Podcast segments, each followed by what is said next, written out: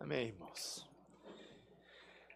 Irmãos, vamos abrir a palavra de Deus nessa manhã, no texto de Apocalipse, capítulo 20, versículos 1 a 10.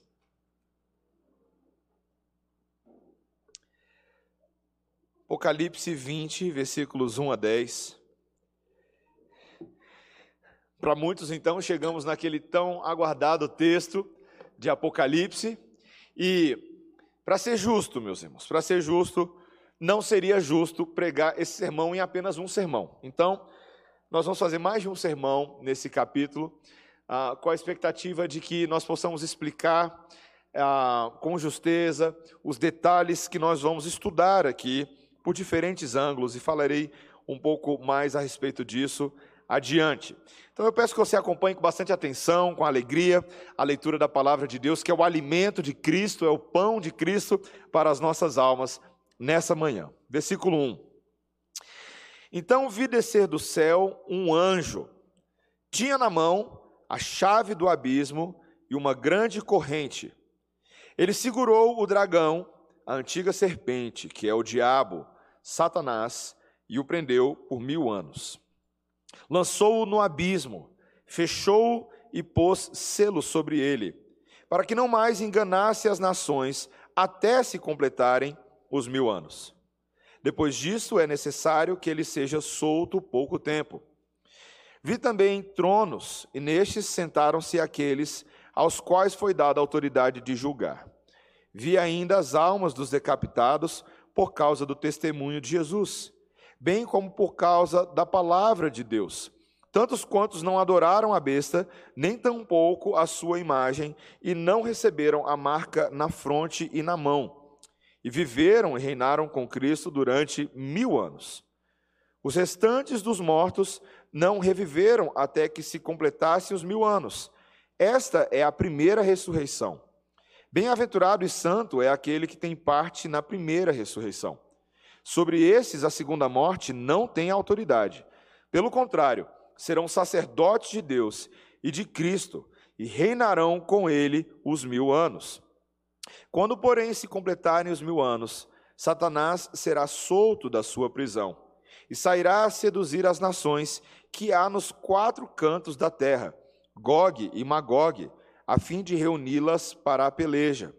O número dessas é como a areia do mar. Marcharam então pela superfície da terra e sitiaram o acampamento dos santos e a cidade querida. Desceu, porém, fogo do céu e os consumiu. O diabo, o sedutor deles, foi lançado para dentro do lago de fogo e enxofre, onde já se encontram não só a besta, como também o falso profeta, e serão atormentados de dia e de noite pelos séculos dos séculos. Amém. Essa é a palavra do Senhor. Vamos orar, irmãos. Senhor Deus, a tua palavra é sempre boa, perfeita, agradável, ela é a vontade do Criador, a prescrição para os nossos caminhos, mas também a preparação do nosso coração para vivermos de maneira piedosa e justa, como Simeão, da qual falamos também. Senhor, obrigado porque por ela podemos ser instruídos, os nossos pensamentos elucidados, nossas dúvidas esclarecidas. Então nós, nós rogamos, Senhor, fala conosco nesta manhã o que pedimos, em nome de Jesus. Amém. Irmãos, nós estamos diante do texto que trata da famosa questão milenar. Se você ah, já é crente há no mínimo algum tempinho, você já pegou alguma coisa dessa discussão antes, a questão do milênio. E, meus irmãos, até para que nós sejamos muito pastorais nessa manhã, eu preciso perguntar se você acha que essa discussão é justa ou não. Alguns podem dizer assim, pastor, olha, eu já ouvi palestras sobre esse assunto, eu já vi vídeo na internet, já vi até filme que vai falar sobre como que funciona esses mil anos, essa questão do retorno de Jesus, mas eu confesso para você que eu acho tudo isso muito fictício. Eu acho isso tudo muito distante da minha realidade, eu não sei se tem alguma relevância prática. Alguém poderia dizer, eu não consigo ver a relação disso com o meu dia a dia, com a forma como eu vivo. Para que, que eu tenho que me preocupar? E aí talvez alguém poderia pensar, se isso é uma coisa que vai acontecer só lá no futuro distante, essa questão dos mil anos. Mas, meus irmãos, eu gostaria de dizer para vocês, já de início, para início de conversa, que tudo que está escrito na Bíblia é importante. Não é uma questão da preferência do meu texto ou do seu texto favorito ou daqueles textos que a gente pula quando está fazendo a devocional. O ponto não é esse. Toda escritura é inspirada por Deus e é útil para o ensino, para a correção, para a repreensão e para o treinamento na justiça, a fim de que todos nós sejamos perfeitos e perfeitamente habilitados para toda boa obra. Quem disse isso não fui eu, meus irmãos, foi o apóstolo Paulo. Toda escritura é inspirada por Deus. E além de, obviamente, meus irmãos, esse assunto revelar bastante sobre a nossa habilidade de interpretar a Bíblia, aquilo que a gente chama de hermenêutica, ou a nossa a, habilidade de, de verificar corretamente o texto, a nossa exegese, a nossa teologia. É claro, esse texto testa todas essas coisas, mas esse texto, meus irmãos, tem uma aplicação para a nossa esperança. Ele visa trazer a entendimento, principalmente quando o assunto é o que fazer com o mal no mundo. E qual é a esperança que nós temos para a derrota de todo o mal? Você consegue perceber qual é o problema real com o qual nós estamos lidando? Há um tempo atrás eu estava lendo um livro do Ted Kyle. É um livro que eu gosto bastante, ele tem vários temas e assuntos que eu normalmente que ilustram minha mente até para sermões. E uma, uma história eu já usei num sermão antes que ele conta lá, eu achei muito fascinante. Ele, ele fala assim: ah, o título dessa história que ele conta lá é Cuidado, Satanás está a bordo, é um sequestro. E aí ele diz: a raça humana está a bordo de um jato sequestrado no tempo.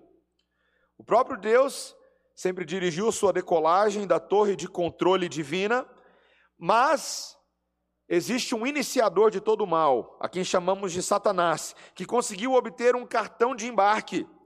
E ele entrou sorrateiramente neste avião, e quando a altitude de cruzeiro do avião, certo, foi atingida, Satanás então mostra suas armas, ameaça pilo o piloto e os seus passageiros, tenta assumir o controle desse jumbo e de todos os que estão ali.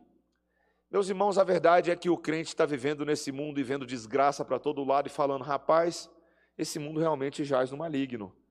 O que é que nós fazemos com isso? Meus irmãos, textos como esse que nós estamos estudando hoje mostram que eles não são irrelevantes.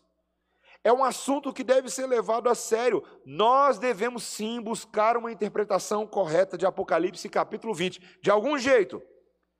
E a pergunta que eu quero te fazer quais são as nossas opções? Então, pelo menos nesses próximos dois sermões, eu não posso negar aqui, eu quero que você tenha muita paciência comigo, tá? Não posso negar que nós teremos aqui um, uma certa discussão técnica, inclusive na pregação dessa manhã. Inclusive, os irmãos vão perceber, e essa é a primeira e talvez seja a única vez que eu vou usar slides num sermão. Então você vai ver daqui a pouquinho Deixa eu ver se está funcionando aqui. Ah, eu tenho que ligar aqui primeiro. Vamos ver. Espera aí. Ah, tá, ó. Viu? Já, já, calma. Estava só fazendo o teste. Ah, mas é importante. Mas, meus irmãos, meu objetivo não é dar uma palestra sobre escatologia. O objetivo é nós olharmos para o texto que está diante dos nossos olhos e chegarmos a algumas conclusões. Então vamos avançar. Meus irmãos, ah, meu primeiro ponto, eu gostaria de deixar bem claro que nós estamos falando de escatologia, tá? Quando nós falamos de escatologia, você já ouviu essa palavra antes? Ah, escatologia significa o estudo das coisas que apontam para as últimas coisas. Tá? Veja, um correto entendimento de escatologia não é estudar somente o que está lá no final, mas é estudar todos os eventos na história da humanidade que vão apontando para um telos, para um objetivo. A palavra grega telos significa para esse fim, para esse objetivo final, que expressa a glória de Deus no auge da história, à medida que as coisas vão se consumando, à medida que as coisas vão chegando ao fim. Então, sem dúvida, o livro de Apocalipse é um livro muito escatológico. E quando nós chegamos nesse texto que fala sobre ah, os famosos mil anos, veja, eu quero que fique claro para você que nós estamos falando disso que está escrito no versículo 4. Dá uma olhada aí comigo no versículo 4, quando ele diz: E viveram e reinaram com Cristo durante mil anos. O que tem atiçado o fascínio dos estudiosos, dos comentaristas, é o que são esses mil anos de reinado de Cristo com a sua igreja. O que são esses mil anos, por exemplo, quando ele diz no versículo 3, olha o versículo 3: lançou-o no abismo, fechou-o e pôs selo sobre ele, para que não mais enganassem as nações, até se completarem os mil anos. Você já viu esse número mil aparecendo na Bíblia algumas vezes, não é? Por exemplo, o texto que nós lemos hoje, de, do Salmo 90, porque para o Senhor um dia é como mil anos, certo? Você pode lembrar, por exemplo, a, quando nós estudamos no livro de Daniel, a, a referência contínua a essa ideia de mil anos. Meus irmãos, esse, esse número não aparece na Bíblia à toa. Mas esse, esse número, meus irmãos, quando nós vamos falar agora aqui das posições milenistas, a grande pergunta que nós queremos responder é essa, preste atenção. Esse período de mil anos que a Bíblia antecipa, são mil anos antes da segunda vinda de Cristo ou mil anos depois da segunda vinda de Cristo. A discussão do milênio tem a ver com esses mil anos em relação a antes ou depois da vinda de Cristo e qual é o significado dessas coisas. Então eu quero aqui, de forma muito breve, explicar as quatro principais posições para vocês, e eu vou tentar fazer isso de uma maneira fácil, tá bom, meus irmãos? Eu sei que parece difícil, mas eu vou tentar simplificar esse assunto até para quem tem dúvida há muitos anos, tá? Sobre as quatro posições sobre esse, esses mil anos. A primeira posição que nós temos meus irmãos, essa comparação dos ensinamentos milenares. E assim, a qualidade está um pouquinho baixa, porque eu, eu, tirei essa imagem justamente de um quadrinho que eu sempre via na internet, e eu acho que é o quadrinho melhor posicionado, tá joia? Mas dá para a gente ler, tá bom? A primeira posição, meus irmãos, é essa que a gente chama de pré-milenismo pós-tribulação. Às vezes a gente chama isso só de pré-milenismo histórico, tá bom? E veja, por que, que a gente chama de pré-milenismo? Porque a gente diz que a cruz de Cristo, ou pelo menos você está vendo ali a cruz no início, aquela cruz significa a primeira vinda de Cristo, tá bom? E aí depois você tem ali um segundo tracinho da segunda vinda, tá vendo ali no meio? Então veja, quando a gente fala pré-milenismo, é porque a gente está falando nessa posição que a segunda vinda vem antes do milênio. Tá vendo lá, ó? A segunda vinda e o milênio. Então a posição dos irmãos que interpretam esse texto assim é que você primeiro tem a, a, primeira vinda de Cristo, está vendo a cruz lá? Então Cristo morre, ressuscita, sobe aos céus. Aí você tem esse período inteiro entre a primeira vinda de Cristo, a segunda. E um pouquinho antes da segunda, você tem um período de tribulação. Está vendo? Um período de tribulação. Então Jesus volta, segunda vinda, e então, nessa posição, você tem agora um período de mil anos. E para alguns irmãos, ah, veja, talvez esses mil anos seriam literais, outros acham que podem não ser literais, mas então depois desse milênio, então de mil anos vem o juízo final.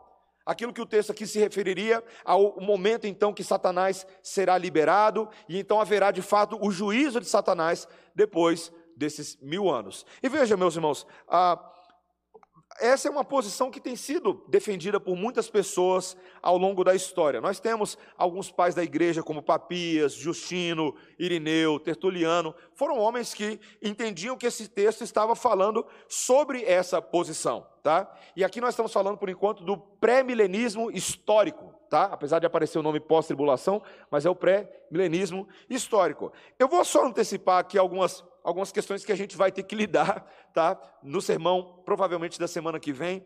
Mas aqui existem alguns problemas, né? O problema é que normalmente quando a, a Bíblia fala sobre a segunda vinda de Cristo, ela já coloca tudo junto, né? A ressurreição dos corpos, corpos glorificados, o juízo final. Mas aqui essa posição faz uma divisão entre o momento que Jesus vai voltar e um segundo momento que Satanás ainda vai ser liberado depois de mil anos. É como se fosse assim, meus irmãos: Jesus volta, mas não, não, resolve tudo de uma vez, sabe? Ainda vai ficar umas pendências. Então é alguma coisa que a gente vai ter que lidar com essa posição. Uma outra posição muito ligada a essa, meus irmãos, que também é uma posição pré-milenista, é o pré-milenismo dispensacionalista, tá? E essa é talvez ainda mais popular nos nossos dias, porque ela ficou muito popularizada uh, por, um, por um estudioso bíblico chamado Michael Scofield. O Michael Scofield é do, do Breaking Bad, quero ver quem está atento aí. É Scofield, tá? Breaking Bad, não, Prison Break, né? O Scofield. O Scofield ele fez uma Bíblia, uma Bíblia de estudo que ficou muito famosa. Ela era uma lapinha assim, desse tamanho. Por que, que ela ficou famosa? Porque ele tinha umas notas de estudo sobre a segunda vinda de Cristo.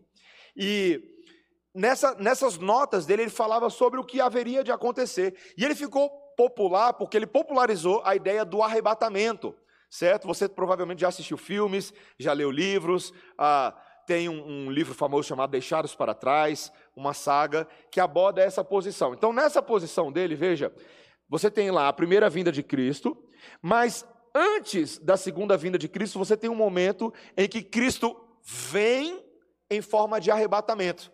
Ele causa um arrebatamento da igreja. Está vendo ali? Olha. E aí então vem a tribulação. Nessa posição, geralmente ele diz que a igreja vai, vai ser arrebatada de uma forma secreta, né?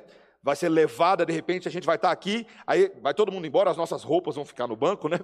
Aí, ah, e aí, de repente, você vai ter agora sete anos de tribulação, tá? E aí, nesses sete anos, em tese, seria a revelação do anticristo, né? Num, num primeiro momento, ah, como um líder global de paz, mas num segundo momento, como verdadeiramente um homem mau, e então, no meio, depois desses sete anos, então, Cristo retornaria no seu cavalo branco, na segunda vinda, agora com a sua igreja. Então, você tem primeiro o arrebatamento, passa sete anos, então Jesus volta, e aí então você vai ter um reino milenar de mil anos, e então o juízo final. Tá? Então, essa é uma posição. E meus irmãos, por alguns motivos que nós já temos explicado ao longo da pregação de Apocalipse, nós não concordamos muito com essa posição, porque ela tem várias falhas, ela tem vários problemas. Um deles é de você dizer que tem duas vindas de Cristo, uma para arrebatar e outra para vir com a igreja. Nós já vimos que isso é um, é um problema. Ah, também você tem um período definido de tribulação ali de sete anos, para dizer então que Jesus vai voltar depois, quando a Bíblia diz claramente que ninguém sabe qual é o dia da volta de Cristo. Então, em tese, todo mundo poderia saber qual é o dia da volta de Cristo. É só ter o arrebatamento, calcula sete anos, então Jesus vai voltar depois. Ficaria muito fácil, né? Fora outros problemas. E além disso, meus irmãos, essa é uma posição que enfatiza bastante a ideia da restauração do Estado de Israel, tá? Para esses irmãos que tendem a pensar nessa posição, ah, você teria a ideia de que Deus está fazendo tudo isso para restaurar um Estado geopolítico de Israel, uma teocracia em Israel que é diferente da igreja. Você tem os israelitas e você tem a igreja, mas Deus tem um propósito especial para com os israelitas, tá? Ah, e aí então depois nós lidaremos no próximo sermão também com alguns problemas dessa posição, mas que tem sido ah, defendida pelo Scofield, Darby ah, e vários outros, inclusive o próprio pastor John MacArthur tem uma posição ah, pré-milenista, mais dispensacionalista, mas que não é tão comum nos círculos reformados, tá, meus irmãos? Essa posição ah, não é tão comum. A posição que é mais comum para reformados seria aquela primeira que eu mostrei, tá bom? Seria o pré-milenismo uh, pós-tribulação ou pré-milenismo histórico, tá joia? Então tá, então nós temos essas duas posições pré-milenistas. Uma terceira posição, meus irmãos, e que tem ganhado força ah, principalmente aqui no Brasil, nos últimos anos, por causa de um certo homem chamado Felipe Sabino Araújo Neto. Eu não sei quem é, não. Nosso irmão Felipe Sabino, lá da Igreja Presbiteriana Semear, ah, presbítero lá conosco, tem, aos últimos anos, ah, publicado muitos livros e materiais para apresentar a posição pós-milenista aqui ao público brasileiro. A posição pós-milenista, meus irmãos, em tese, ela seria o oposto da posição pré-milenista. Tá? Cristo retorna depois dos mil anos. Então você está vendo que a segunda vinda não vem antes do milênio, mas vem depois do milênio. Então você tem ali a primeira vinda de Cristo, está vendo lá? Então você tem todo esse período entre a primeira e a segunda, mas em algum momento no meio do caminho começa esse milênio, né, que não é necessariamente definido como um período ah, literal de mil anos, então é uma posição que entende o milênio como de forma simbólica, mas que ela começa no meio do caminho e então ela é finalizada com a segunda vinda de Cristo. E os irmãos que tendem a interpretar de forma mais pós-milenista entendem que esse milênio é um período de prosperidade da igreja sobre a terra, em que a pregação do evangelho ela é eficaz, que a pregação ela é bem sucedida, que a igreja se expande e que nós temos de fato uma transformação do mundo pela pregação do evangelho. Então é uma visão muito, vamos dizer assim, positiva quanto aos efeitos daquilo que Cristo veio para fazer, certo? E nós temos alguns irmãos aqui na igreja que são pós-milenistas, nós já temos deixado bem claro que a, a, a posição pós-milenista e amilenista, que vou explicar agora, tendem a ser mais comumente aceita pelos reformados, que levam a sério o estudo da palavra de Deus. São duas posições que são muito próximas em vários pontos, mas essa posição é uma das posições, tá? Já então é a posição pós-milenista. E a, apenas para dizer bem claro que alguns dos a, proponentes históricos dela foram o próprio Jerônimo, Agostinho tinha essa posição, Calvino talvez tinha essa posição, Lutero, Warfield, Kenneth Gentry, Jay Adams, vários que são reconstrucionistas, teonomistas, têm essa posição, tá bom? Ah, e uma última posição, meus irmãos, que existem outras, mas uma das principais é essa posição amilenista, tá? Ela é parecida com a pós-milenista em alguns aspectos, porque ela entende que o milênio também acontece antes da segunda vinda, tá? Esse período milenar para os amilenistas definitivamente não é um período literal de mil anos, tá? Começa é, em, a partir do, do momento que Cristo vem pela primeira vez na sua cruz, depois ressuscita e sobe aos céus, e termina com a segunda vinda. Todo esse período entre a primeira e a segunda vinda é o período do milênio, que muitas vezes é referido pelos amilenistas como os últimos dias, ou como já e o ainda não, tá? Os pós-milenistas também usam essa linguagem, tá? Então, o milênio é esse período. Tá, pastor, para que, que você falou tudo isso? Ah, o que, que isso tem a ver com a gente? Meus irmãos, pode parecer isso aqui só linguagem técnica, tá? E eu peço para ligar a luz, pode ligar lá a luz, tá bom? Pode parecer apenas linguagem técnica, mas os irmãos vão perceber que não é apenas uma discussão técnica.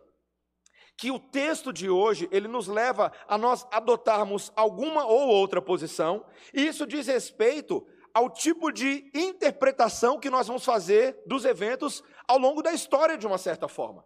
Nós precisamos sim estudar esses pontos, e essa posição amilenista que eu acabei de dar para vocês também, ela é defendida por outros teólogos reformados que também nós respeitamos, Berkoff, Kuyper, Hendrickson, Huckman, o Greg Bill.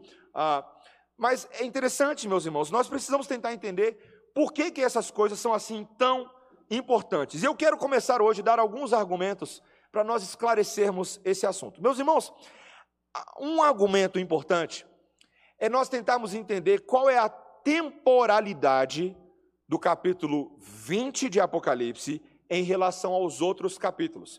Veja, quando eu e você nós vamos lendo a Bíblia, é muito fácil para a gente a gente ler a Bíblia de uma maneira linear, não é?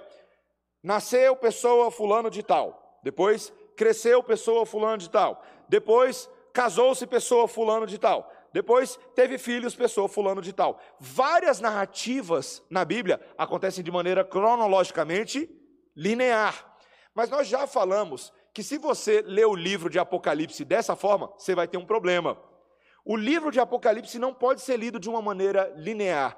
Por quê? Porque o livro de Apocalipse claramente mostra que se a gente lê de uma forma linear, os eventos da história estão totalmente confusos e bagunçados. Nós precisamos entender, como já temos defendido vários sermões, que o livro de Apocalipse são vários ciclos, vários ângulos que vão recontando os mesmos eventos que acontecem na história da igreja por diferentes ângulos. Ora, nós estamos vendo pela perspectiva da igreja perseguida, ora, nós estamos vendo o que está acontecendo no céu simultaneamente, ora, nós estamos vendo o julgamento que Deus está fazendo na história da igreja contra os ímpios. Meus irmãos, isso está acontecendo o tempo inteiro em Apocalipse. E aqui do capítulo 19 para o capítulo 20, nós estamos vendo a mesma coisa. O capítulo 19 contou aquele momento, veja, eu quero, eu quero te mostrar alguns detalhes. Abre comigo aí no capítulo 19. É muito importante. O capítulo 19, meus irmãos, vem falar daquele momento da vitória gloriosa de Jesus. Veja, no versículo 1, quando ele diz: Depois dessas coisas, E aqui, quando nós lemos essa palavra, depois dessas coisas, é porque João está introduzindo um novo ciclo de visões. Aqui é o ciclo número 6 de Apocalipse, tá? Depois dessas coisas, ouvi no céu uma grande voz de numerosa multidão dizendo: Aleluia, a salvação, a glória e o poder são do nosso Deus. Ele está vendo a multidão exultando porque Jesus aparece num cavalo branco, junto com a sua igreja, junto com os seus anjos, e é descrita a vitória de Jesus, meus irmãos, na batalha que é dita às vezes de batalha final, a batalha do Armagedon. Mas, meus irmãos, o que é importante nós vermos é que quando a gente chega no final desse capítulo 19, você vai perceber comigo, veja lá no versículo 19, 19 e 19, tá? E vi a besta e os reis da terra com seus exércitos congregados para pelejarem contra aquele que estava montado no cavalo branco, e não tem branco, né? No, cavalo e contra o seu exército, tá? É o que nós lemos aí. Mas olha que interessante, quando a gente chega agora no final do capítulo 20, ou pelo menos no versículo 7, olha o capítulo 20, versículo 7. Nós lemos de novo: quando, porém, se completarem os mil anos, Satanás será solto da sua prisão e sairá a seduzir as nações que há nos quatro cantos da terra, Gog e Magog, a fim de reuni-las para a peleja. Olha só que interessante. No capítulo 19, ele falou do fim da batalha. E no capítulo 20, ele está falando do início de outra batalha? Ué, mas o capítulo 19 não era a última batalha? Meus irmãos, é porque nós precisamos entender que do capítulo 19 para o 20 não é linear, não é contínuo. O 20 está começando a contar de novo o que está acontecendo. Isso é tão importante, meus irmãos, para que a gente não crie uma confusão na Bíblia. Porque parece então que toda última batalha é a última batalha, e depois tem mais uma última batalha. Meus irmãos, eu lembro de uma vez que eu conversei com um amigo meu que era, ainda lá no seminário, ele era bem dispensacionalista.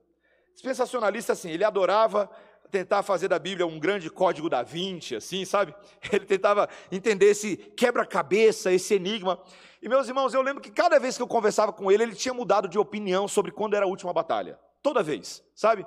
Era assim, não, agora eh, os eventos da última batalha são esses. Não, os eventos da última batalha são aquele. E ele ficava tentando interpretar os eventos da história. Não, esse é o anticristo. Não, aquele é o anticristo.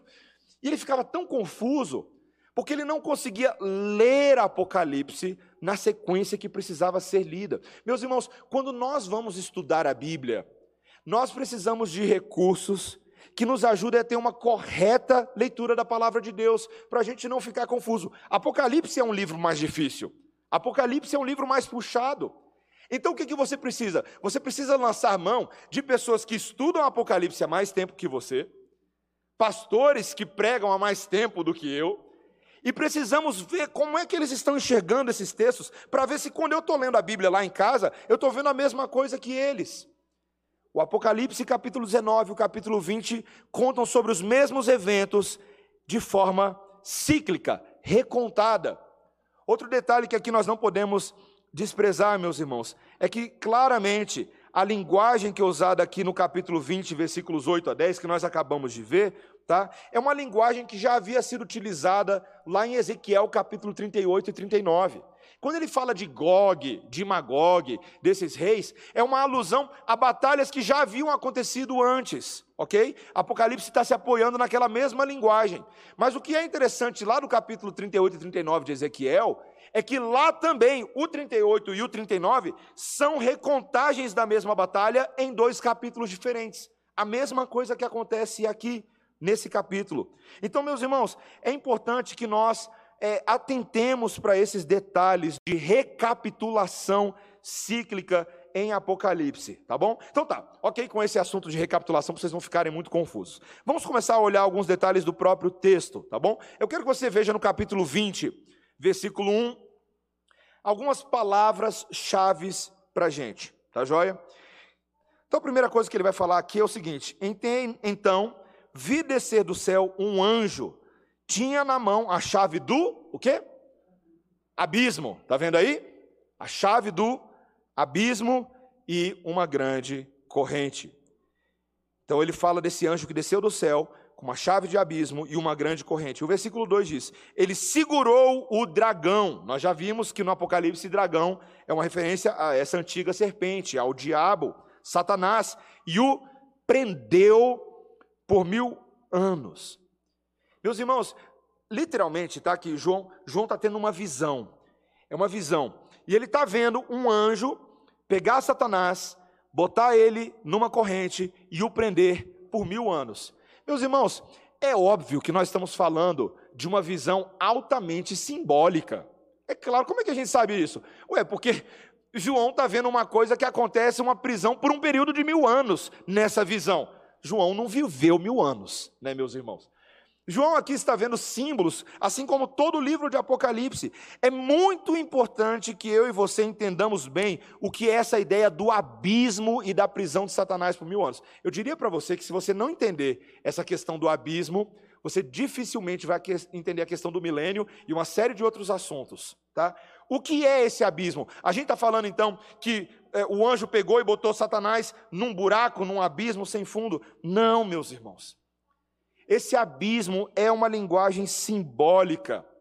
Nós vamos ver aqui, eu vou mostrar para vocês claramente que isso aqui é uma referência da autoridade de Deus sobre Satanás e uma limitação, uma restrição da autoridade, da autoridade do diabo por parte de Deus. Meus irmãos, Satanás não está literalmente andando por aí em correntes, tá? É, eu acho que tem algumas imagens, né, que nós temos na nossa cabeça da literatura histórica, né? Tem um livro chamado O Inferno de Dante, né? A, a, você tem a Divina Comédia, você tem o Inferno de Dante, que são livros ali materiais de, de Dante Alighieri, mas você tem uma imagem popularizada que era daquele do, do, do diabo com chifre e seus demônios, e eles estão com correntes e eles vão andando em correntes. Meus irmãos, a gente tem que ter muito cuidado, porque essa linguagem na Bíblia, ela aponta para outra coisa. Veja, primeira pergunta que eu quero fazer para vocês: quando é que foi que esse aprisionamento de Satanás aconteceu. Para muitos ainda nem aconteceu, vai acontecer, tá? Os pré-milenistas acham que quando Jesus voltar, então o aprisionamento de Satanás vai acontecer no futuro. Mas meus irmãos, a, a palavra de Deus diz para a gente com toda clareza que esse aprisionamento de Satanás já aconteceu, já aconteceu. E eu quero mostrar alguns textos que, que deixam claro para a gente que quando Jesus veio da primeira vez, o que ele estava fazendo da primeira vez era trazer essa prisão de Satanás por meio da sua obra. Então, você mantém o dedinho aí em Apocalipse capítulo 20, mas pula comigo lá para Mateus capítulo 12. Vamos lá, Mateus capítulo 12.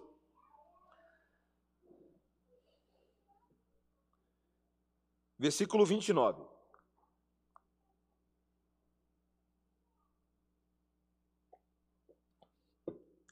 Meus irmãos, Jesus estava falando ali, explicando aos discípulos, essa tentando ajudá-los com esse desafio que eles estavam tendo de vamos colocar assim, de lidar com manifestações de Satanás nesse mundo.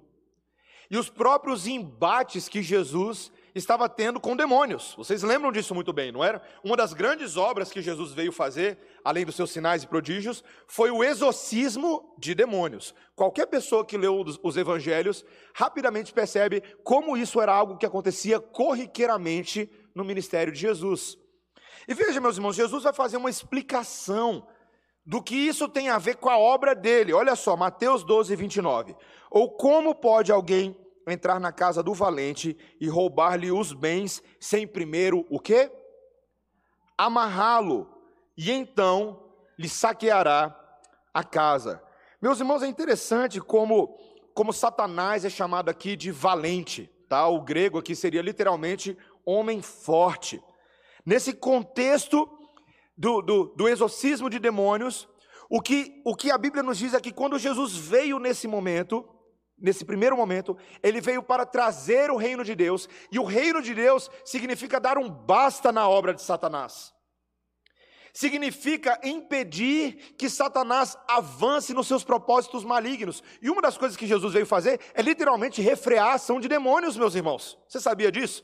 Que essa é uma das obras de Jesus? Refrear a ação de demônios.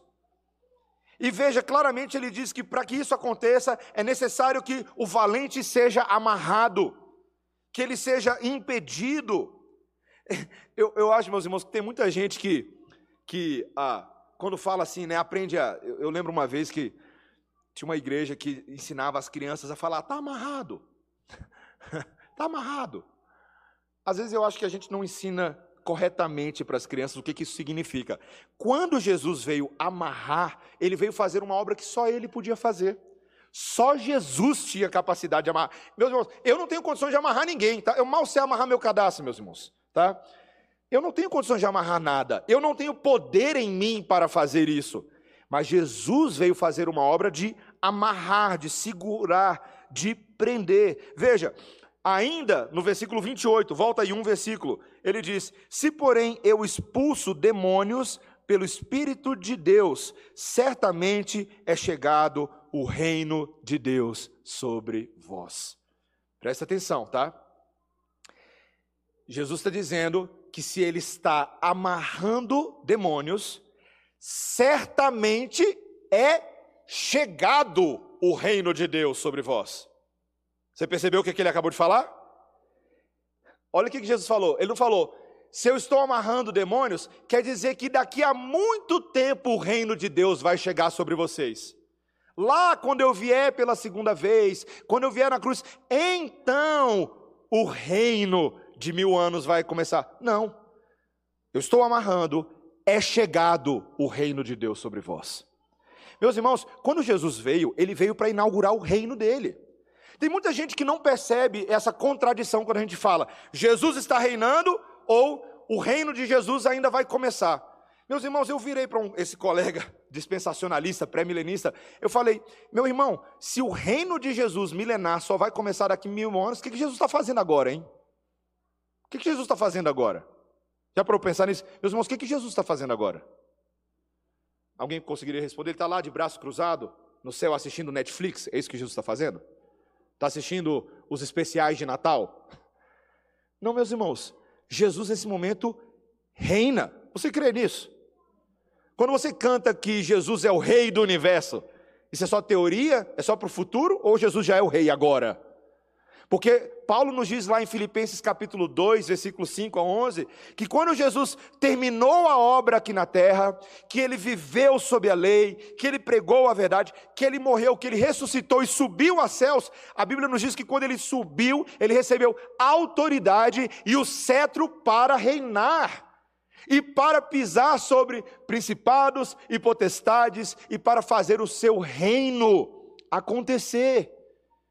Meus irmãos, é muito importante eu e você sabermos que o reino de Cristo está acontecendo, é real, nesse momento.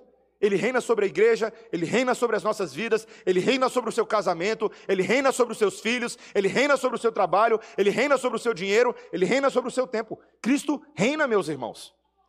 Você crê nisso? O Natal é essa esperança, sabia? O bebezinho que nasceu, nunca vou esquecer do, do sermão do reverendo Breno, né? O bebezinho que nasceu não ficou bebezinho eternamente, não, né? Não ficou assim, ó, oh, que tadinho, bebezinho fofinho, não. Ele cresceu, ele virou homem. E o cetro dele é para esmagar a cabeça dos inimigos. Esse é o Rei Jesus. Então, meus irmãos, quando Jesus veio para exorcizar demônios, ele não veio simplesmente para fazer uma mágica de rua, um santo milagreiro, para as pessoas falarem: ah, que legal, eu quero fazer isso também. Não, meus irmãos, ele veio trazer o reino de Jesus. É isso que acontece. Então, meus irmãos, nós agora, quando olhamos para essa passagem, e nós percebemos que as palavras de Mateus 12, 28, eu, eu sei que você não tem o grego aí na sua mão, tá? Mas a raiz das palavras gregas do, do capítulo 12 de Mateus é a mesma raiz daquilo que é dito lá em Apocalipse capítulo 20, tá? Quando ele diz que o anjo lançou-o no abismo, fechou-o e pôs selo sobre ele. Meus irmãos, essa é a chegada do reino de Deus. Algumas outras passagens para deixar claro para você o que nós estamos começando a falar hoje. Abre comigo em Lucas capítulo 10. Lucas capítulo 10. Nós temos aqui, meus irmãos, um texto muito legal, em que Jesus havia enviado os discípulos a pregarem nas cidades da Judéia. E ele enviou aquele grupo de 70, lembra? Os 70 que foram enviados no poder de Jesus, na autoridade de Jesus, para evangelizar e compartilhar a, a verdade de Deus nas cidades daquela região. E então, meus irmãos, quando eles retornam, eles trazem um relatório para Jesus, eles estão felizes, estão alegres pelo que estava acontecendo naquele momento, pelo poder de Jesus. Lucas capítulo 10, versículo 17. Veja comigo.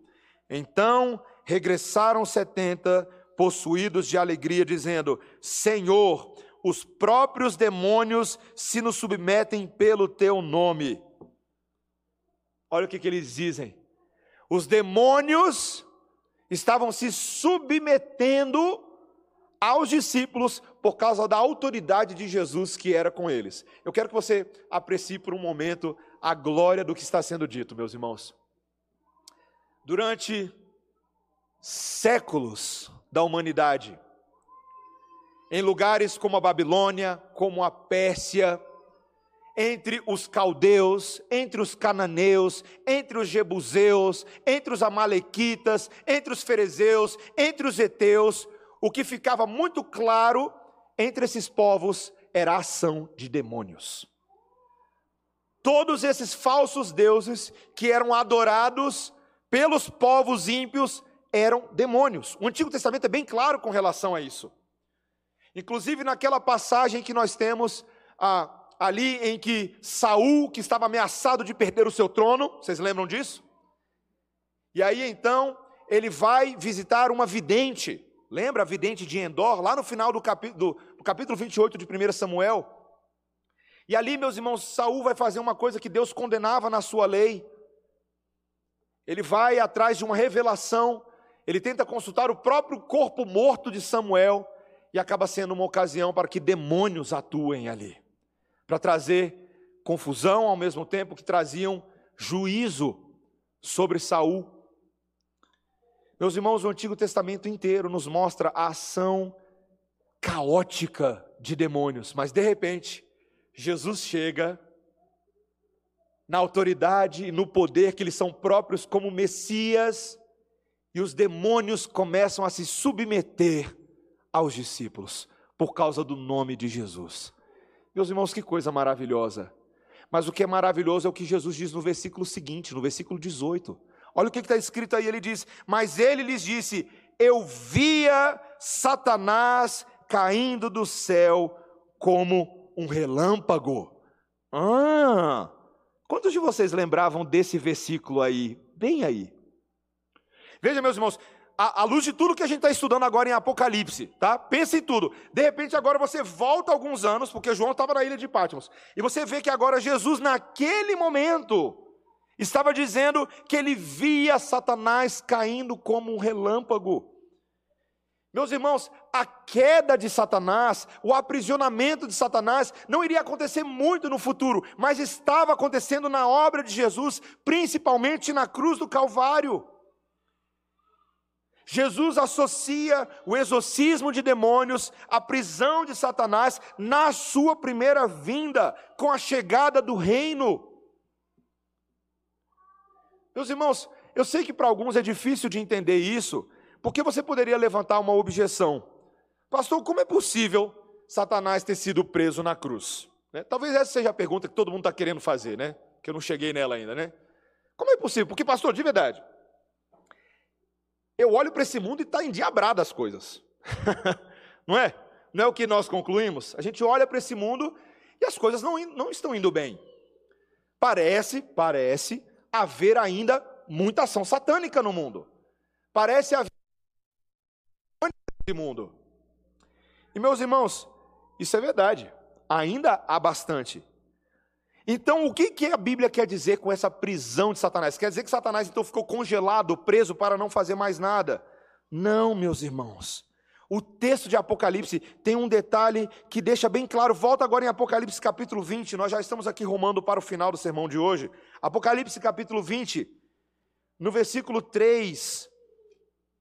Eu quero que você perceba exatamente qual é o tipo de prisão a qual Satanás está sendo submetido. Apocalipse capítulo 20, versículo 3.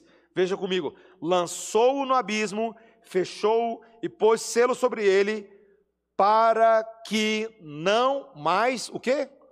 Enganasse as nações até se completarem os mil anos. Meus irmãos, esse é o ponto. Satanás foi preso para o quê? Para que não mais enganasse as nações. Aqui está o segredo. Meus irmãos, o que a Bíblia está dizendo para a gente é que o objetivo da vinda de Cristo, presta atenção no que eu vou falar agora, não era apenas para realizar a salvação, mas para liberar as nações do engano passado, para que estivessem abertas à pregação do Evangelho, para que pudessem ouvir e crer no Evangelho. A prisão de Satanás é para que a sua influência enganadora fosse reduzida, para que ele não fosse mais capaz de manter cativo os pensamentos daqueles que estavam obscurecidos. Meus irmãos, para que os eleitos das nações pudessem, enfim, ser alcançados pela pregação do Evangelho. Para os meus amigos pós-milenistas aí, eu sou uma milenista, mas nessas horas eu fico um pouco pós-milenista. Vou abrir meu coração com vocês. Porque nesse ponto, e eu já falei isso com alguns, nesse ponto, eu e os meus amigos pós-milenistas, nós concordamos totalmente. O Novo Testamento, meus irmãos, é a explosão da pregação do Evangelho para a salvação de muitos gentios. Meus irmãos, você imagina e aqui eu estou me aproximando realmente do final do sermão. Eu me dou ao luxo, porque hoje nós não temos escola dominical, então eu estico um pouquinho mais. Meus irmãos, vocês imaginam Jesus pegar aqueles doze discípulos, tá? Você imagina, tá? A qualidade dos homens. A gente está falando ali de Levi, cobrador de impostos. Tinha um chamado no meio que era Judas, outro que era ruim também, que era Pedro, tá? Eram pescadores eram pescadores. Jesus, Jesus, presta atenção nisso, morreu, e quando seus discípulos que caminharam com ele três anos viram aquilo, seus corações desmontaram, arruinaram, eles ficaram tristes. Mas depois de três dias, Jesus ressuscitou conforme as promessas e as profecias que haviam sido dadas. Jesus ressuscitou. Ele passa 40 dias com eles antes dele subir ao céu. Mas nesses 40 dias, num certo momento, ele reúne os discípulos e fala assim: Vem cá, quero falar um negócio com vocês. Toda autoridade me foi dada no céu e na terra. Amém, meus irmãos? Toda autoridade. Toda. Você ouviu? Toda autoridade foi dada a Jesus naquele momento, nos céus e na terra. Portanto, Ide, fazei discípulos de todas as nações, batizando-os em nome do Pai, do Filho e do Espírito Santo, ensinando-os a guardar todas as coisas que vos tenho ordenado. Imagina Jesus falando isso para os doze, e tá, agora presta atenção na cena, tá? Pedro olhando para a cara de João, e João olhando para a cara de Levi, eles falando assim: a gente?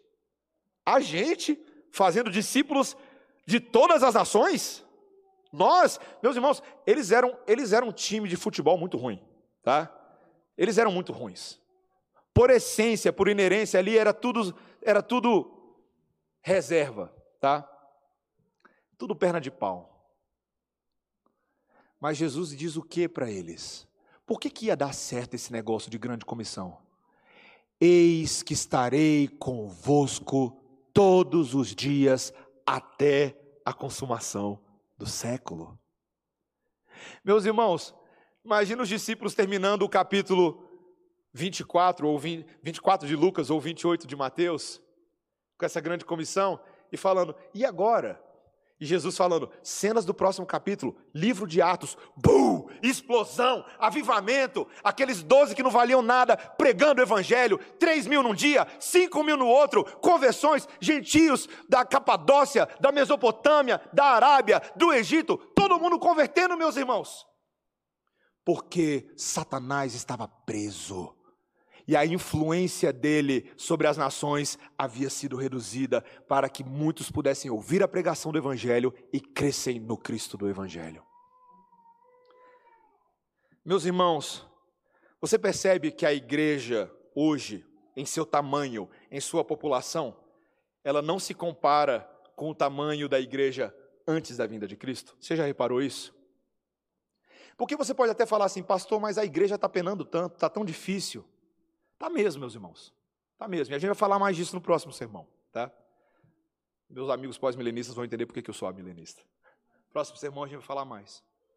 Mas ainda assim, meus irmãos, ainda assim, os eleitos de Deus estão sendo trazidos pela pregação do Evangelho. Nós precisamos entender, meus irmãos, que há uma esperança neste reino milenar de Cristo, que acontece entre a primeira vinda e a segunda vinda. Cristo capacita a sua igreja a pregar. Satanás não está mais tão forte quanto ele estava antes.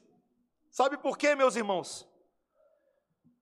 Porque depois de ter sequestrado o avião da humanidade, depois de ter embarcado sorrateiramente e ter tentado assumir os controles da história, ainda que no Antigo Testamento você vê Satanás pulando de aeroporto em aeroporto, mas de repente, quando o avião da humanidade estaciona numa pista em Jerusalém, num certo posto avançado do Império Romano, no reinado de Tibério César, ali tinha um negociador celestial.